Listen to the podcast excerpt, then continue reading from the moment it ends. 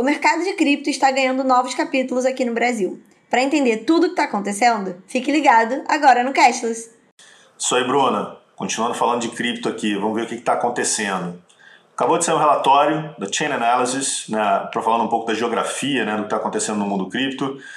E aí a novidade, que não é tão novidade, porque a gente já vem falando sobre isso bastante tempo, é que a nossa região aqui, América Latina, tem um mercado bem forte em cripto. Né? A gente tem cinco dos 30 principais países que compõem esse índice que é formado por essa análise, por esse relatório. Brasil, Argentina, Colômbia, Equador e México. Né? A gente vê aí uma movimentação que passou dos, 15, dos 500 bi de de dólar em cripto, e isso pegando julho de 2021 a julho de 2022. Então a gente vê um crescimento violento, e apesar desse mundo cripto aí ter ido é, para o nosso inverno, que foi uma coisa que a gente discutiu bastante, vem falando bastante aqui, parece que o pessoal está sobrevivendo. Né? E o interessante dessa história, né, ou para a gente poder refletir um pouco sobre isso, é que esses índices que estão sendo feitos para tentar entender um pouco essa movimentação de cripto já estão levando em consideração, por exemplo, o DeFi. Então a gente vê muitas coisas assim, né, as principais características que a gente tem que levar em consideração e as principais conclusões desse relatório sobre cripto. Primeiro, o que ficou bastante claro, né, o pessoal está resiliente. Né, o pessoal que fez o movimento no, quando o cripto estava valorizando muito, entrou no mercado de cripto, fez investimento em cripto, ele não saiu, né, ele tomou o tiro agora é, no inverno cripto, mas ele permanece. Então isso é uma notícia diferente, né? Não é uma pessoa, não é um mercado que as pessoas estão entrando, morrendo e saindo desesperados. Não. Estão lá resilientes, continuam investindo até parte significativa e vão permanecer no mercado. Pelo menos essa sinalização é, que foi feita pelo relatório. A outra coisa é que parece muito claro que mercados emergentes vão dominar essa adoção. Né? Isso tanto mercados emergentes que têm renda, mais, renda média mais baixas, né? aí Sudeste Asiático nesse aspecto, no Vietnã, é, como renda média mais alta, né? como o Brasil, por exemplo, e a própria Rússia. E aí os objetivos são um pouco diferentes. Está né? Tá muito mais relacionado com uma ideia de você proteger né, o valor da sua moeda, né? então você faz uma fuga para stablecoin para se proteger, por exemplo, de inflação. Isso é algo muito utilizado, sobretudo parcelas mais jovens da população estão fazendo esse movimento. É, e lá na Rússia a gente viu que também isso estava dentro de uma sinalização também de preservação com relação às sanções. E por último, né, dentro dessas principais conclusões, isso sempre chama atenção aqui quando a gente está discutindo, a gente lançou um white paper recente sobre isso, DeFi. Parece bastante claro que as pessoas não estão utilizando mais cripto apenas como investimento. Parece muito claro que elas estão indo para desenvolver negócios para ter lucro, né? E a ideia é justamente você ter aí um grande número de usuários com protocolos para poder fazer empréstimos, né? A partir de DeFi, né? De finanças descentralizadas. Então a gente vai ver um cenário bem claro aqui, se começando a se espraiar tecnologia de cripto é algo que já virou uma realidade e a gente vê em especial né, o que está acontecendo com o DeFi. Um percentual altíssimo das operações no Chile são feitas em cripto, né, são feitas a partir de instrumentos DeFi.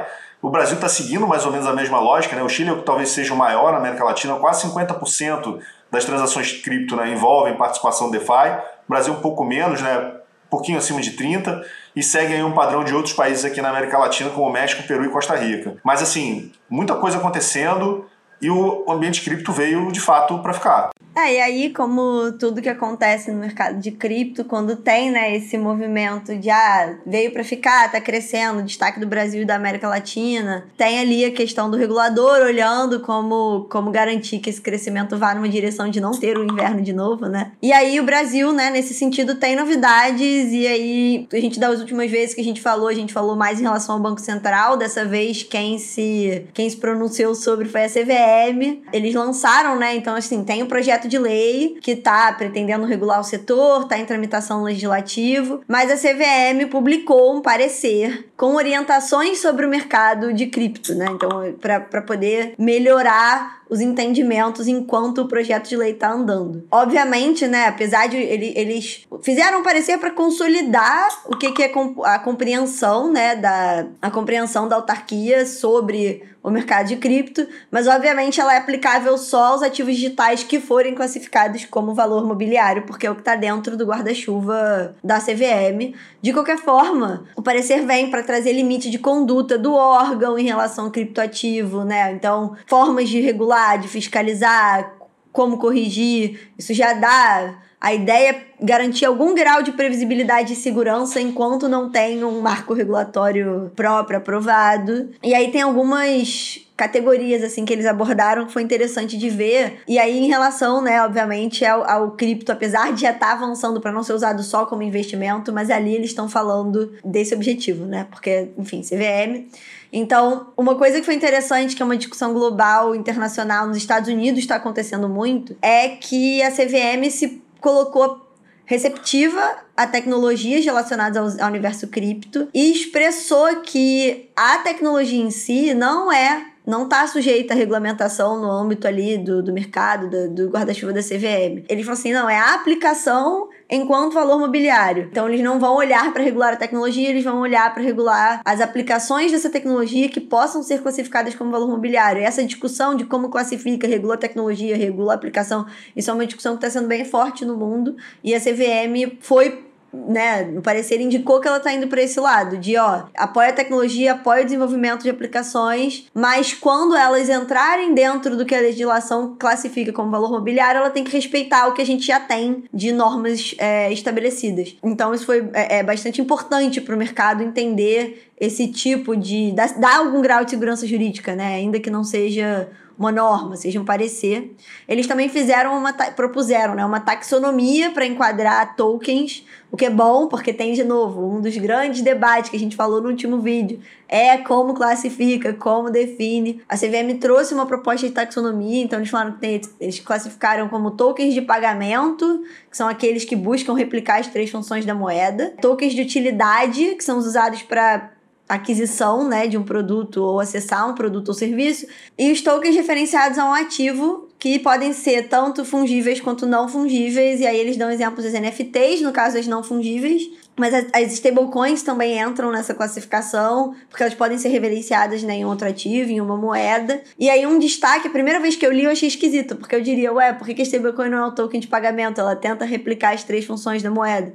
É, mas na verdade a CVM no próprio parecer ressalta que a compreensão é que não são excludentes. Então, o mesmo ativo pode estar dentro de mais de uma categoria da taxonomia.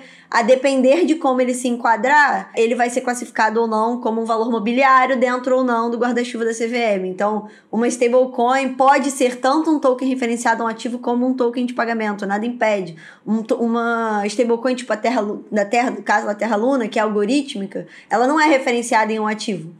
Ela é um token de pagamento. Então, depois que você entende que não é necessariamente excludente, a taxonomia faz um pouco mais sentido. E, de novo, é importante, o objetivo deles é garantir essa previsibilidade, dar algum grau de segurança jurídica para o mercado, para tipificar. Porque o que eles estão falando é o que for valor mobiliário, o que puder ser classificado como valor mobiliário, vai ser cobrado que cumpra tudo que a CVM estabelece de normas. E aí eles criam essas taxonomias e a tipificação para poder ajudar nessa na classificação, porque nem todo criptoativo vai entrar dentro desse guarda-chuva.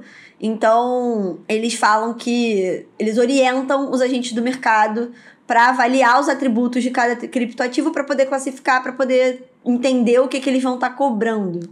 É, então, tem um foco bem grande do parecer em transparência, de que eles vão cobrar as regras de, tempo, de, de transparência que já são contempladas na legislação atual para outros valores mobiliários. Eles reforçam as recomendações de fundo de investimento, que tem que ter divulgação de informação sobre risco, principalmente eles destacam em relação a NFT. Então, assim, no meio desse cenário que na América Latina cripto está sendo resiliente apesar do inverno, o mercado brasileiro resolveu apostar em regular a CVM, né, que tinha, vinha falando menos, o Banco Central vinha sendo mais vocal. A CVM resolveu colocar ali o, o, o parecer dela, as diretrizes que ela vai seguir. E isso é importante para que continue crescendo, né? Para que esse ambiente de resiliência na América Latina, em especial no Brasil, siga em frente.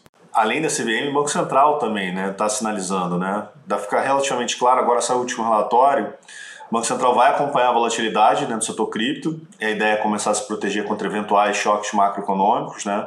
Aliás, ele, ele acompanha esse cenário internacional também, né? ele está tentando entender como é que o mercado de criptoativos está se comportando não só no Brasil, mas também no mundo. A gente viu agora, né? O Brasil ele é relevante na América Latina e ele é um movimento relevante no mundo, né? Em movimento cripto. E aí talvez interessante seja também a gente passar por um, um uma parte talvez seja mais, mais do que só a parte internacional, mas um movimento mais macro, porque a gente já falou aqui várias vezes também no canal, está muito claro que o setor cripto está começando a ficar muito imbricado com o setor de finanças tradicionais. Então, essa, esse olhar do Banco Central ele não é só para ver se o, o, o movimento cripto está sendo mais é, no sentido de valorizar ou desvalorizar, mas o quanto ele está começando a ficar mais imbricado com as operações do TradFin, do sistema financeiro tradicional. E aí, naturalmente, né, essas novas ferramentas, o que a gente vê, por exemplo, do DeFi, é por isso que a gente presta atenção no que está acontecendo nos movimentos do DeFi, do DeFi, é uma das formas mais assim relacionadas a esse movimento de imbricação com o setor tradicional. Você tem vários movimentos de investimento, você tem movimentos de empréstimo, isso tudo está no nosso white paper, o pessoal que está em casa pode ver isso com maior detalhe. E tem o lado que coloca risco, mas também tem o lado que também coloca benefícios, né?